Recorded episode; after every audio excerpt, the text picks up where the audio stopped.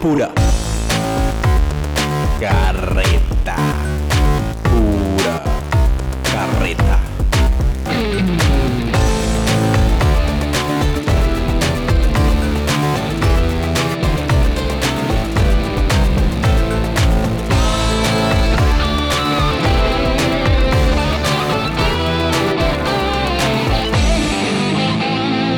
Pura carreta.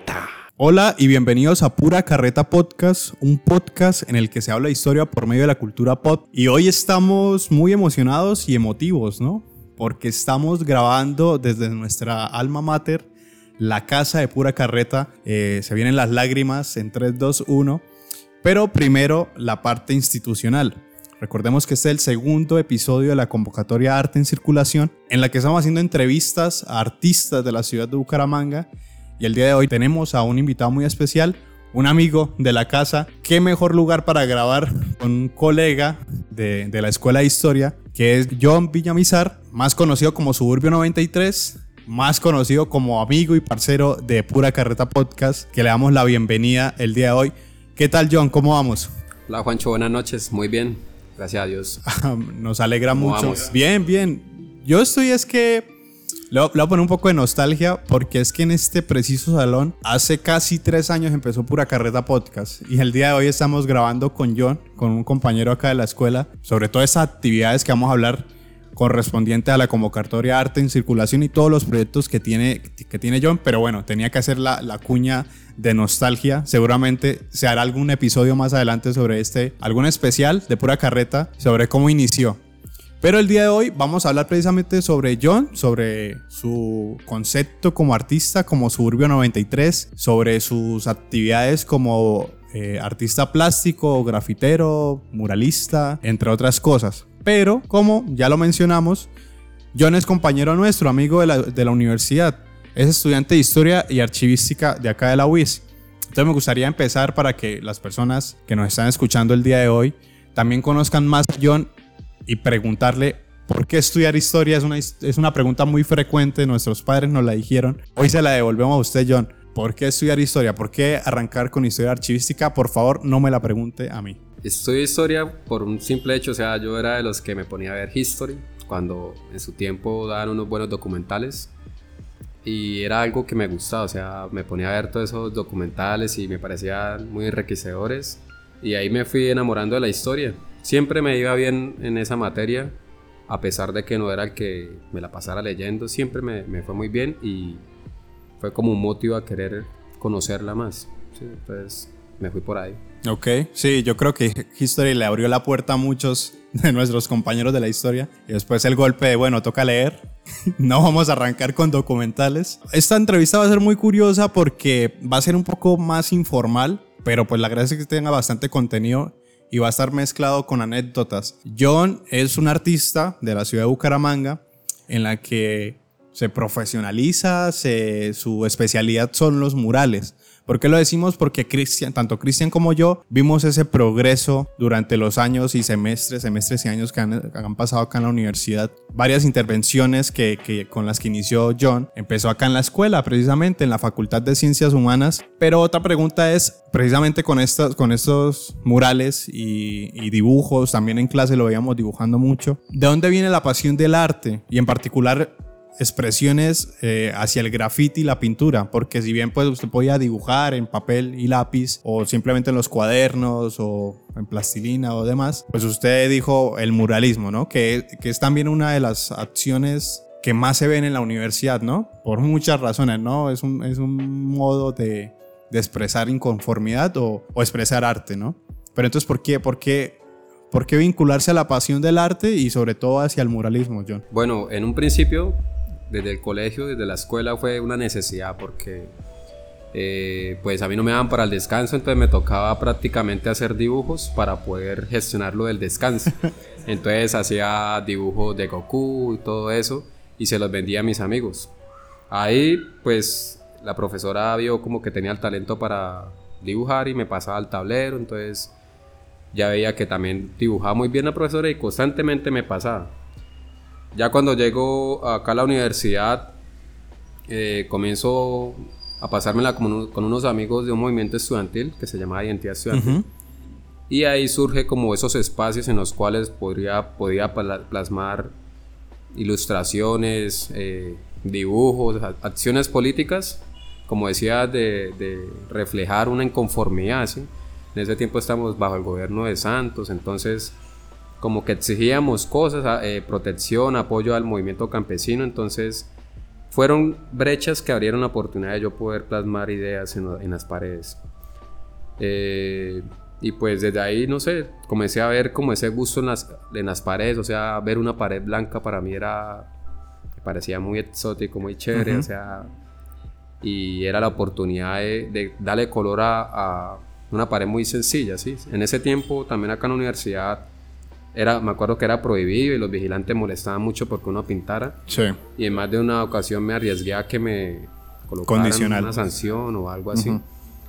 Pero sin embargo lo hice y bueno, pues a pesar de las consecuencias lo hacía y nunca me pasó nada de eso. Pero sí logramos transformar eh, varios murales con los cunchos de pinturas que sobraban de los paros y todo eso. Entonces también algo bonito de mis primeros murales es que no solamente era la ilustración y ya, sino de dónde provenía la pintura. Ok. Me, me recordaba procesos, amigos que en su momento me, me, colaboraron. Y hoy en día veo esos murales y pues fueron los inicios, ¿sí? los inicios de un querer, de un proceso que hasta, hasta el día de hoy pues ha crecido muchísimo, que es el arte en mi vida. Varios murales todavía se están acá en la universidad. Ahorita que pues hace rato ya no veníamos como cotidianamente, veníamos a diario Vi algunos murales, sobre todo acá en el primer piso, en la plaza de la facultad. Está ahí uno, varios, varios murales de Gabriel García Márquez. Gabriel García Márquez, ajá. Eh, sí, hay, hay una crítica, también hay un como un monstruo comiéndose la naturaleza y defecando la ciudad. Eran los primeros pasos y claro, uno los ve así eh, desde la parte de la visión del, del, arte, o sea, eran muy primarios, no tenía tanta técnica, pero estaba el querer. Claro. Y lo chévere es que a medida que uno ve los diferentes murales en, acá en la universidad, va uno viendo el crecimiento, ¿no? O sea, ya también hay uno en el Instituto de Lenguas que ya ese ya lo hicimos cuando ya tenía buena experiencia y quedó muy chévere y todavía está. O también el Camilo que está en la entrada, que ya es un poco revolucionario y pues hasta el día de hoy todavía sigue presente. Lo bueno es que está la evolución y lo importante es arrancar. Nosotros desde Pura Carreta siempre hemos dicho si usted tiene una idea y sobre todo una cuestión artística, arranque. Que, que lo de menos es, es iniciar con lo poco y, darle. Yo. También ah, era, perdón. Señor. No, también era como romper ese silencio que había en las paredes porque nadie pintaba. Eso me parecía muy curioso y cuando yo pintaba mis, mis mamarrachas en ese momento, la gente me preguntaba, uy, no, ¿a usted no le dicen nada? O sea, ¿no le pone una sanción o algo por el vigilante y todo eso? No, pues yo no sé, yo les decía, pero sí siento que, que como que rompimos esa brecha. Yo sí vi que más de un amigo comenzó a pintar en diferentes lados y fue como, bueno, ¿por qué no podemos pintar si esa es una universidad pública? Bueno, John, John, más conocido para los amigos como Johncito durante muchos semestres de la universidad, así lo hemos llamado, pero en el día de hoy pues también estamos hablando con Suburbio 93. Primero porque arrancamos muy rápido la conversación.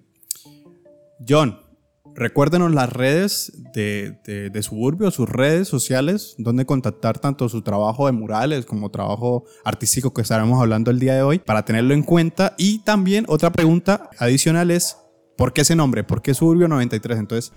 Claro, eh, bueno, yo aparezco en Instagram, que es por donde subo por lo general todos mis trabajos e intervenciones, Suburbio 93, ahí me pueden encontrar, pueden ver los trabajos, pues he hecho diferentes intervenciones en la ciudad, en restaurantes, locales.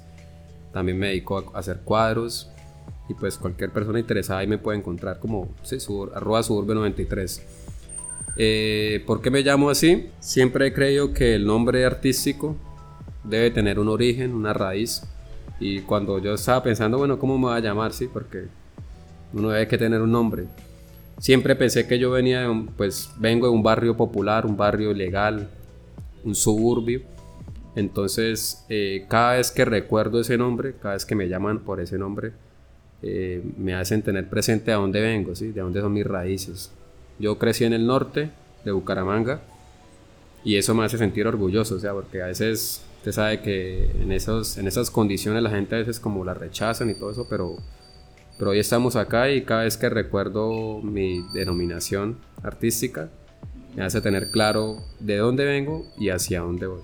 Entonces, por eso el suburbio. Ok, no, está buenísimo. Y más, pues nosotros con la connotación histórica de por medio, pues en teoría nos atribuimos a hablar mucho, bueno, con sentido, ¿no? De pertenencia y, y que todas nuestras expresiones, tanto lo, lo reflejamos nosotros desde pura carreta como desde nuestros podcasts, desde los títulos tienen al menos un, un concepto ahí metido, La esencia. una esencia y pues en Suburbia entonces está. Y, y por así para detallar también el 93 es porque, bueno, primero porque nací para esa época, pero también porque fue una época en la cual el hip hop creció, creció como esa, esa expresión urbana, esa expresión de arte urbano y pues va muy vinculada también a mi gusto, ¿sí? O sea, la ciudad, las paredes, las calles, o sea, me gusta mucho no encasillar el arte en una sala de, de, de un museo, sino que la gente que va caminando a diario también lo pueda ver. Entonces, también ese numerito ahí tiene mucha, Ok. mucha fuerza en el nombre. Una fecha ahí en específico. Entonces, Suburbio está muy ligado con también la línea del, del hip hop muy, pre- muy presente. Listo, buenísimo. Entonces, hemos estado hablando, eh, John, sobre ese propio crecimiento desde el arte, ¿no? Desde. Porque hemos visto muchos de sus murales que tienen bastante connotación política y social, ¿no? Vinculado a la, a la universidad, precisamente. Y más a cierta edad y ciertos aspectos que uno empieza a vivenciar acá en la, en, en la UI, sobre todo, bueno, en uni- universidades. Pero queríamos hablar, precisamente, en, en el episodio de hoy, en esta entrevista, es que recordamos un mural bastante importante que se realizó en la Puerta del Sol, que tiene, tiene mucha connotación, un significado de fútbol muy presente. Queríamos que nos hablara un poco sobre eso porque es una de las obras, una de las grandes obras que usted ha intervenido, que no la hizo solo, que la hizo con un grupo de trabajo. Y queríamos que nos contara un poco sobre, sobre esa obra y por qué fútbol. Bueno, eh, esa obra es del Instituto también Municipal de Cultura. ¿Ok? Eh, ese mural tiene, en su momento fue uno de los más grandes que es, por no decir que era el más grande, el más extenso en su momento. Y pues está sobre una avenida que es muy principal, una arteria acá de Bucaramanga. Y también tiene algo muy especial y es que ese mural fue pintado por diferentes integrantes de barras de fútbol. Están, en ese mural participaron eh, la barra de la Gran Familia, eh, la barra del Disturbio Rojo de Bucaramanga, que es una barra del América. Estuvo el Barón Rojo Sur del América también. Y uno que otro del Nacional. Pero entonces eh, lo chévere fue que pues trabajamos todos de la mano, o sea, cada uno ayudó, no hubo ningún problema. Y también pues los que fueron seleccionados para crear ese mural era porque ya teníamos un proceso un mes antes de estar en un curso de aerografía. Mm, ok. Entonces, eh, eso era como un premio, ¿sí? A los que estuvieron más presentes en las clases, que pudiéramos hacer ese, ese mural. Pero a la vez también se logró hacer una- unos tifos. Cada barra, pues, creó su propio tifo de 5 metros de, an- de alto por 10 metros de ancho. Grande, sí. Entonces, eh, sí tiene, por eso tiene esa connotación de fútbol, como un fútbol en paz, un fútbol de que no por los colores nos tenemos que matar ni nada de eso, ni se puede trabajar. También puedes mencionar que eh, estuvimos ahí coordinando ese trabajo con la ayuda de unos parceros que llaman Craft Visual, unos pelados que, que ya llevan mucho tiempo acá trabajando en la ciudad y pues fueron los que nos asesoraron, por así decirlo, en la técnica y pues ahí estamos, sacamos adelante ese proyecto. que es lo importante, sacar los proyectos a pie, pese a las circunstancias y lo que va ligado el arte con lo social. Porque, bueno, otra de las facetas de John es que también ha estado muy vinculado con el fútbol, ¿no? Con, con algunas barras de equipos de fútbol, el América de Cali creo que es, pero ver que todos trabajen, o sea, grupos de barras que a veces tienen tantas eh, diferencias, trabajen por medio del arte es bastante importante. Acabo de hacer un pequeño comentario, bueno, paréntesis, de pues los paisajes sonoros para sonar mamón o el ruido, como lo quieran llamar.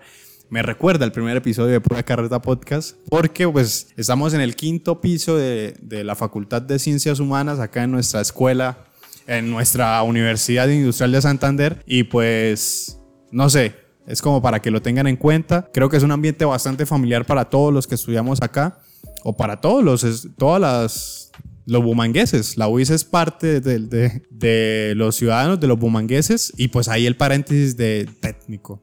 Que agradecemos, ¿no? Nos sentimos acá. De hecho, estamos, estamos grabando en un salón de, de humanas.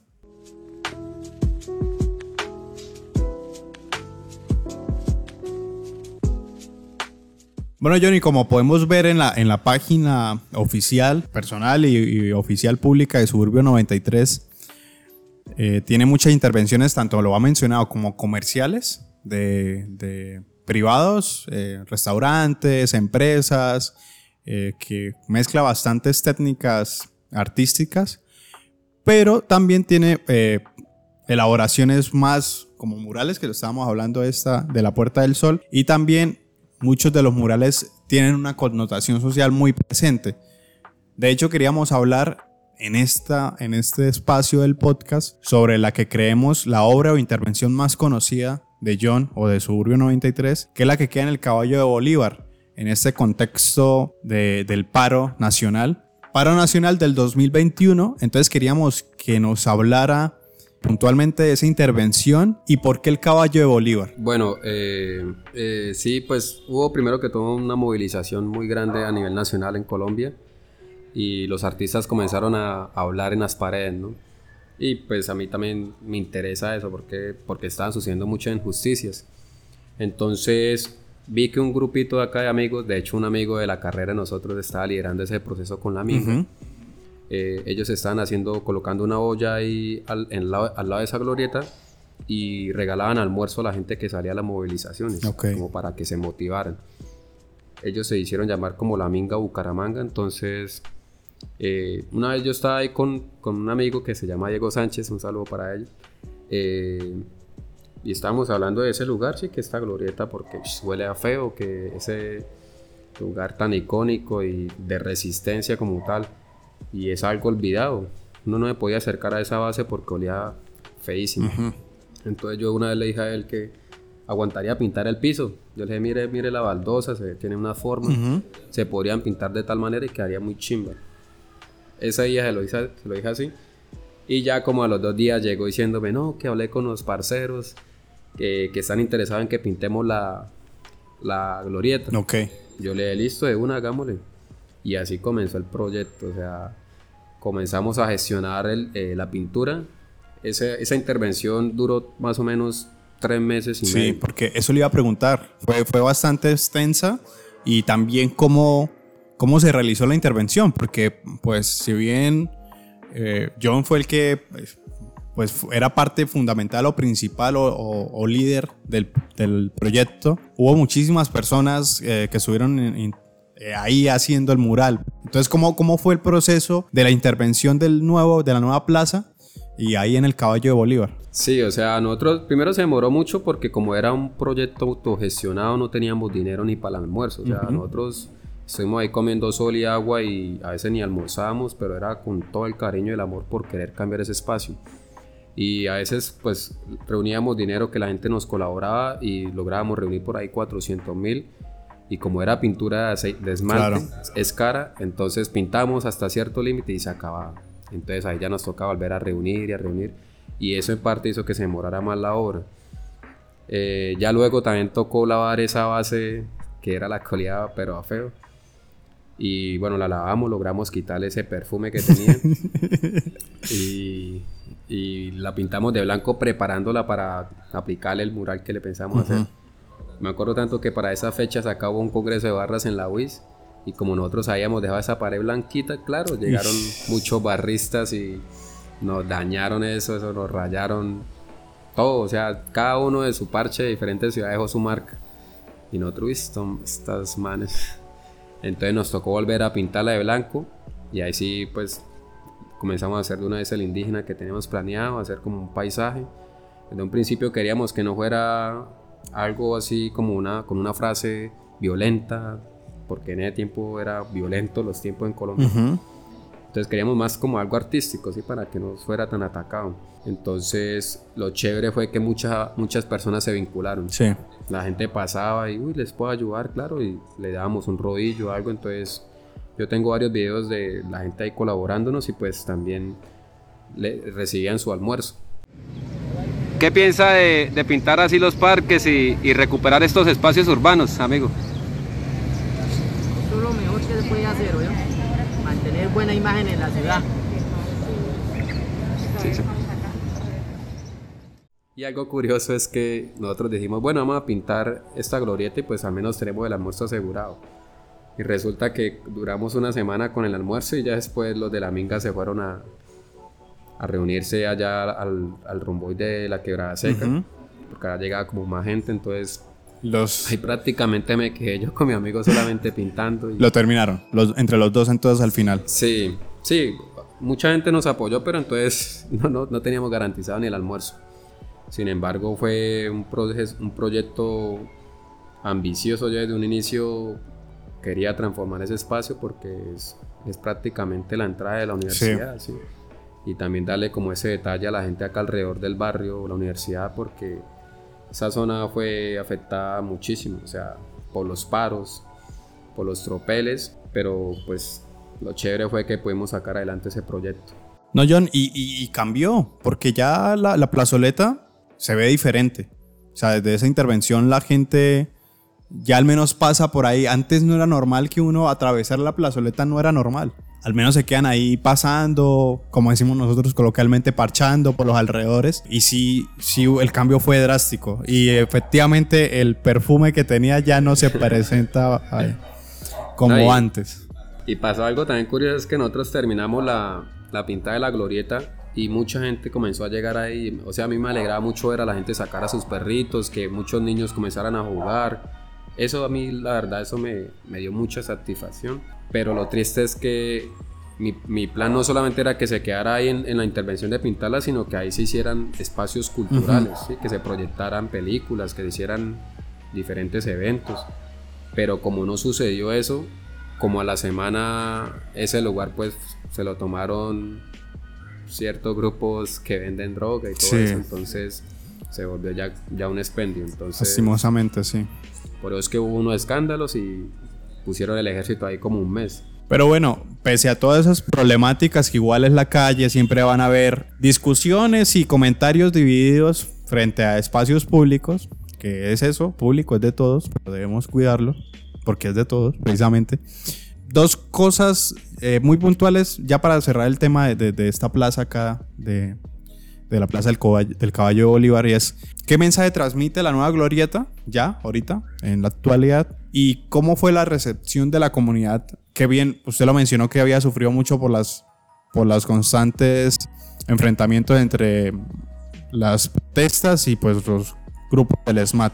Entonces, ¿cómo, cómo fue la recepción de la comunidad vecina? Ni siquiera la universitaria, o sea, la- las personas que viven acá la- en los alrededores de la plaza. No, la gente quedó muy contenta. La presidenta del barrio la universidad ha hecho, eso me dio un abrazo y me felicitó que estaba contenta por, por ese escenario, porque claro, es gente que lleva años y décadas viviendo ahí al lado, al lado de ese lugar y pues está reolvidado, con un olor muy feo. Y ya después ver esa transformación les, les crea un nuevo espacio para que vayan y se integren.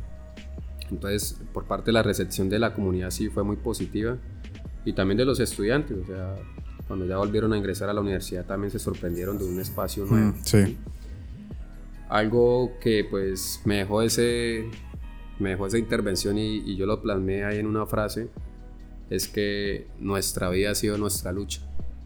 Y esa frase la, la, la dejé ahí anotada, grande, y yo la, la, la tomé del movimiento del que, de los indígenas del Cauca, Sí. que son personas indígenas que han sufrido mucho, pero también lo vinculé a la gente de la ciudad, sí, hay mucha gente que sufre a diario, que, que le toca muy duro y por eso es que quise plasmar eso, o sea, como darle esa fortaleza a las personas del, del caminan a diario. ¿sí? Y se unificó. Ya creo que para terminar el tema, eh, la Minga vino hasta acá. Creo que ustedes tuvieron una celebración precisamente por inaugurando el espacio. También vinieron los de la Minga. ¿Qué le dijeron ellos?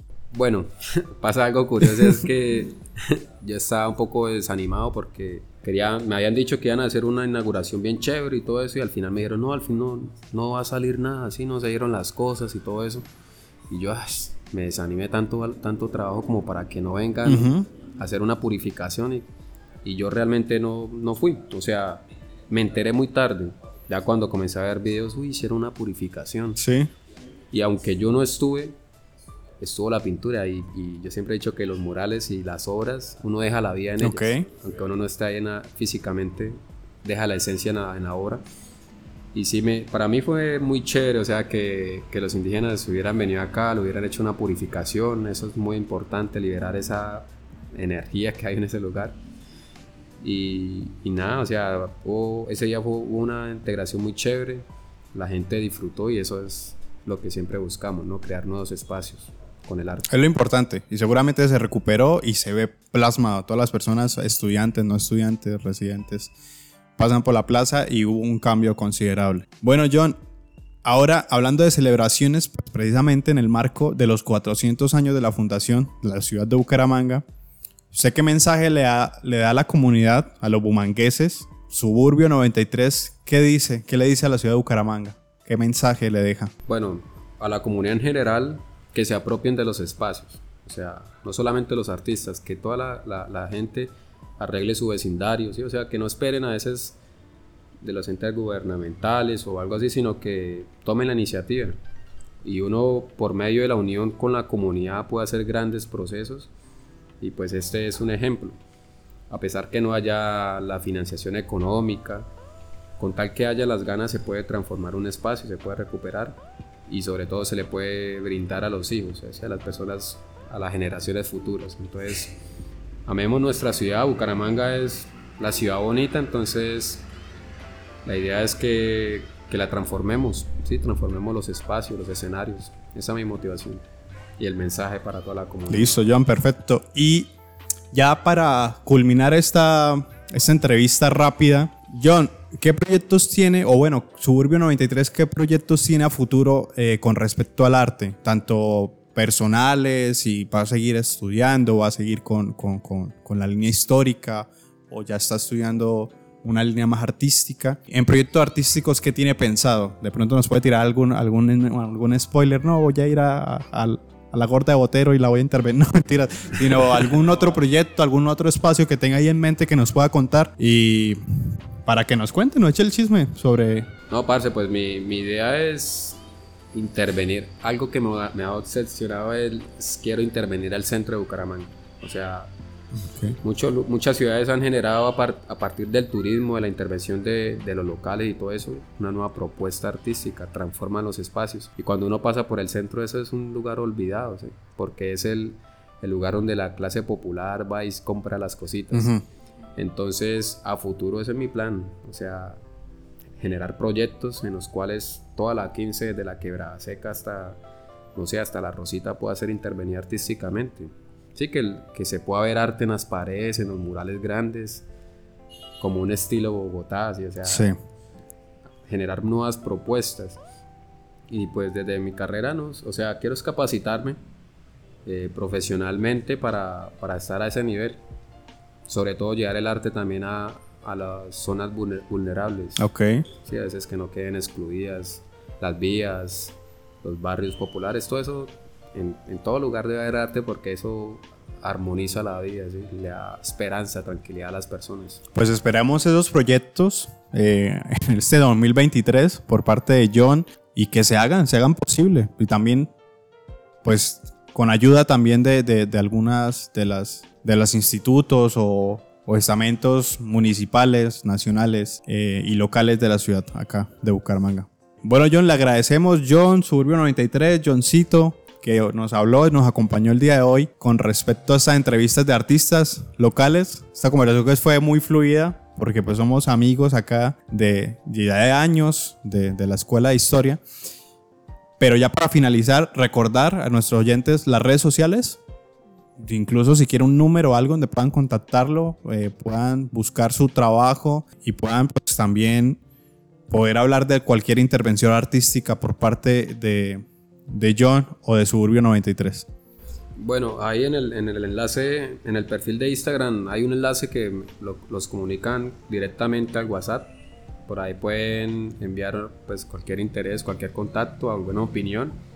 Todo es bienvenido. Eh, me pueden encontrar en Instagram como arroba suburbio93, eh, suburbio con doble I, suburbio.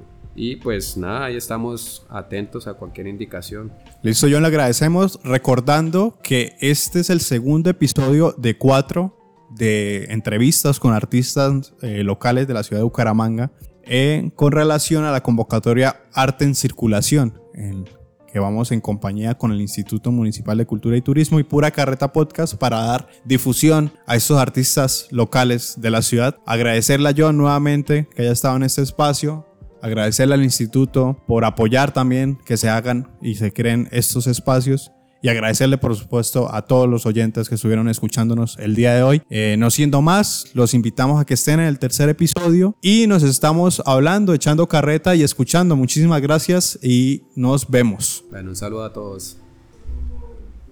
Chévere, muchachos. Son muy chévere y amena la, la conversación.